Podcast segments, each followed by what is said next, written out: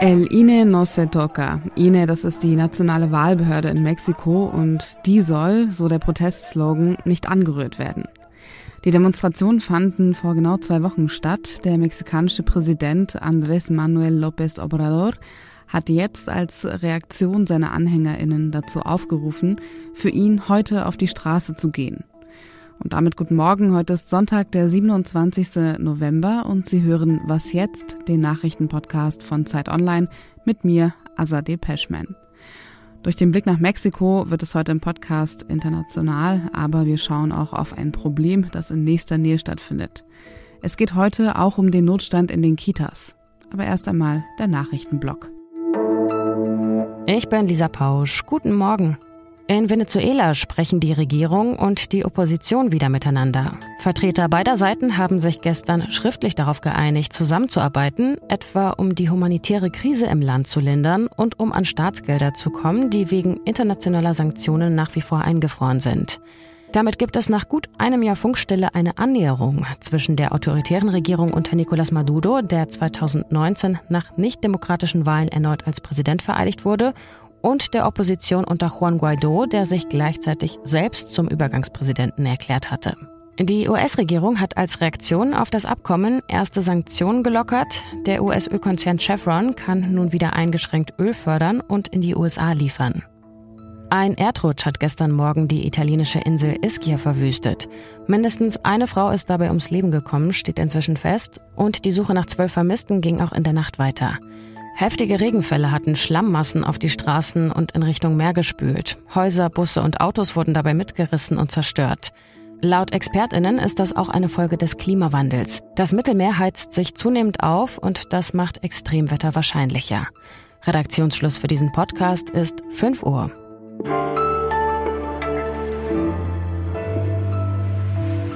Am 13. November fanden in Mexiko Proteste statt gegen die geplante Wahlreform von Staatschef Andrés Manuel López Obrador, kurz AMLO. Für heute hingegen hat der mexikanische Präsident selbst seine AnhängerInnen aufgerufen, für ihn auf die Straße zu gehen, um seiner Regierung nach vier Jahren im Amt ihre Unterstützung zu zeigen. Über die Hintergründe weiß Diana Luna Bescheid. Sie ist nicht nur Lateinamerika-Expertin, sondern kommt auch selbst aus Mexiko. Hallo. Hallo, guten Tag. Welche Bedeutung haben die für heute angekündigten Proteste?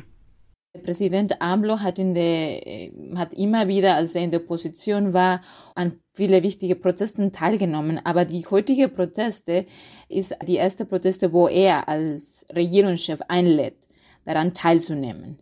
Das ist etwas Außergewöhnliches und er versucht damit, sein Muskel zu zeigen, seine politische Kraft für seine Bewegung, die sogenannte vierte Transformation.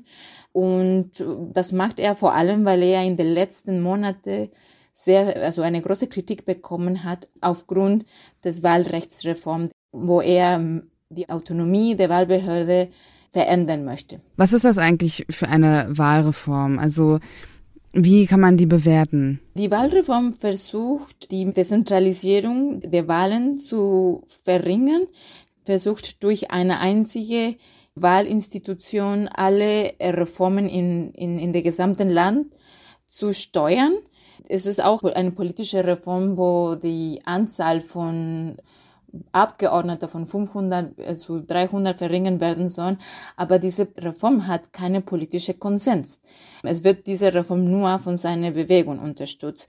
Aber es geht nicht nur um, um die Opposition, sondern es geht auch um viele Zivilgesellschaftskräfte, die sehen dadurch eine große Gefahr in der Autonomie und in Demokratie des Landes. Es wäre wie man würde zurück an die 70er Jahre, wo Mexiko keine Demokratie war und wo die Wahlen nur durch die Exekutive steuern wurden und organisiert wurden.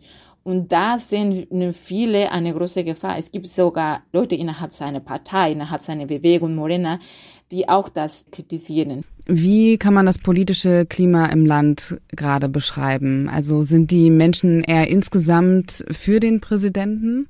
Also die politische Klima in Mexiko ist sehr polarisiert Und trotzdem kann man auch sagen, dass AMLO, Mexikos Präsident, ist nach wie vor sehr beliebt, weil er immer wieder äh, betont die Fälle der vergangenen Regierungen, äh, die Korruption äh, innerhalb Mexikos, die Ungleichheit.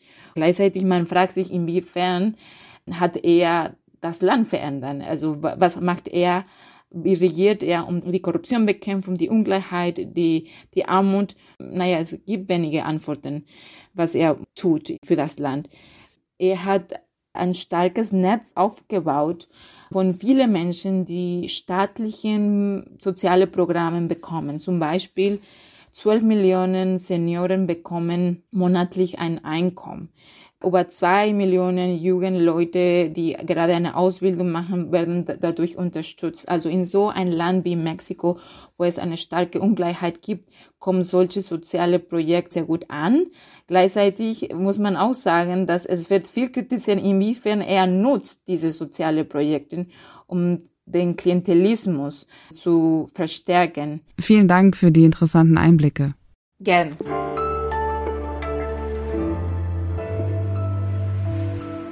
Alles außer Putzen. Der Film Rheingold. Er erzählt die Geschichte von Jawar Hajabi bzw. dem Rapper Khatar. Der ist ja auch dafür bekannt, dass er einen Geldtransporter überfallen hat und darum geht es auch in diesem Film der inspiriert ist von wahren Begebenheiten, so heißt es. Aber eigentlich finde ich, ist es ein Film über seine Mutter, Razaleh Pakseresht, die sowohl in Deutschland als auch im Iran unfassbar viel Leid erfahren hat. Das sei an dieser Stelle auch gesagt, der Film zeigt teilweise etwas brutalere Szenen, zum Beispiel eine, in der die Mutter Khatars gefoltert wird. Insgesamt ist der Film, Achtung, Klischee aus der Rap-Welt, ziemlich authentisch. Außerdem, wir sind ja nicht umsonst ein aktueller Nachrichtenpodcast.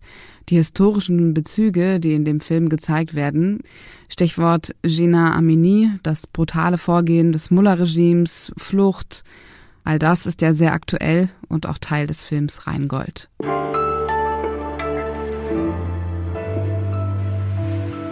Es gibt, das liegt in der Natur der Sache bei einem Nachrichtenpodcast, Themen, die immer wieder kommen. Fachkräftemangel zum Beispiel. Gerade seit der Corona-Pandemie ist das auch immer wieder mal Thema, wenn es um die Situation in der Pflege geht. Wenn andere systemrelevante Berufsgruppen in den Fokus geraten, dann sieht es jetzt nicht unbedingt besser aus. An ErzieherInnen mangelt es zum Beispiel gerade auch. Zeitredakteurin Johanna Schöner beschreibt die Lage als einen Notstand, der in den Kitas herrscht. Und was genau das bedeutet, darüber sprechen wir jetzt. Hallo Johanna. Hallo Asade. Den Fachkräftemangel, den habe ich gerade schon angerissen. Welche Probleme gibt es noch in den Kitas? Ja, also der Fachkräftemangel ist das Hauptproblem, das einfach ganz viele Probleme nach sich zieht. Und im Alltag kann man sich das so vorstellen, dass man den Notstand gerade bemerkt, weil ganz viele Eltern einfach E-Mails aus den Kitas bekommen mit der Bitte, die Kinder, wenn irgendwie möglich, zu Hause zu lassen oder sie wenigstens mal früher abzuholen. Viele Kitas müssen ihre Öffnungszeiten verkürzen. Manche müssen sogar die Gruppen tageweise oder auch wochenweise ganz schließen eben weil halt einfach nicht genug Erzieherinnen und Erzieher da sind, um die Kinder angemessen zu betreuen. Dieser Mangel führt halt auch dazu, dass das vorhandene Personal sehr stark belastet ist. Es gibt da hohe Krankenstände und ähm, auch die Corona-Krise ist natürlich jetzt nicht spurlos an den Fachkräften und auch an den Kindern vorbeigegangen. Und das alles führt im Prinzip dazu, dass wir gerade von einer sehr angespannten Lage reden und Fachleute beschreiben die sogar als so eine Art Tiefpunkt oder auch als einen Kollaps der frühkindlichen Betreuung. Vielleicht einfach noch zwei Zahlen, die einfach sehr gut auf der systemischen Ebene diesen Notstand auch nochmal beschreiben.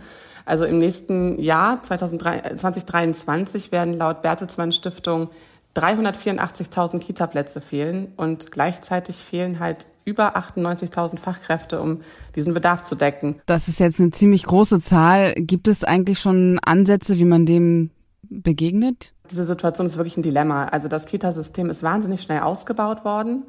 Es arbeiten da heute doppelt so viele als noch vor 15 Jahren. Also wir sprechen von 860.000 Fachkräften, die in den Kitas arbeiten. Und trotzdem reicht es halt einfach nicht. Man rennt den Wünschen der Eltern einfach immer nur hinterher. Und deswegen glaube ich, wird ein Teil der Lösung darin bestehen müssen, sich da ehrlich zu machen und wirklich zu sagen, da ist einfach zu viel versprochen worden. Und es muss auch viel stärker als bisher nochmal investiert werden in die Gewinnung von Fachkräften und auch wirklich da rein, dass man diejenigen, die noch da sind, hält, indem man die Arbeitsbedingungen verbessert, weil es verlassen auch wahnsinnig viele Erzieherinnen und Erzieher nach wenigen Berufsjahren den Job wieder, weil sie einfach ja in, bei den gegenwärtigen Arbeitsbedingungen halt immer ihren eigenen Ansprüchen nicht gerecht werden können. Du hast für deinen Text, den verlinke ich in den Show Notes, mit unterschiedlichen AkteurInnen gesprochen, also mit PolitikerInnen, mit Eltern, mit äh, einer Kita-Leitung auch. Gab es einen Lichtblick, dass sich die Lage vielleicht in absehbarer Zeit ändern könnte? Ja, so einen Lichtblick, da muss ich jetzt, glaube ich, enttäuschen, habe ich da jetzt nicht erkannt. Was ich bemerkenswert fand, war, dass es eine relativ einhellige Einschätzung der Situation gab und ähm, ein sehr starkes Bewusstsein bei allen Beteiligten und eigentlich auch ähm, ja den Wunsch ja und die Hoffnung, dass sozusagen dadurch, dass es gerade so sehr schwierig ist, sich möglicherweise auch was bewegt, indem man einfach stärker auf das Problem aufmerksam wird, indem man möglicherweise auch äh, feststellt, dass es äh, eine gemeinsame Aufgabe ist, die man anpacken muss. Ähm, es wurde der Wunsch geäußert, dass eigentlich jetzt wirklich die Fachkräfte und die Eltern und am besten auch die Arbeitgeberinnen und Arbeitgeber gemeinsam auf die Straße gehen müssten, weil alle ein großes Interesse daran haben müssten, dass die Kitas funktionieren. Das ist ja kein Thema, was nur Familien etwas angeht. Darauf sind eigentlich alle angewiesen gesellschaftlich. Vielen lieben Dank dir für deine Zeit, Johanna. Sehr gerne. Das war was jetzt für heute an diesem Sonntag. Morgen früh geht es hier wie gehabt weiter mit meiner Kollegin Pia Rauschenberger. Wenn Sie mir oder dem kompletten Was jetzt Team etwas mitteilen möchten, dann schreiben Sie gern an wasjetzt@zeit.de. Ich bin Azadeh Peschman.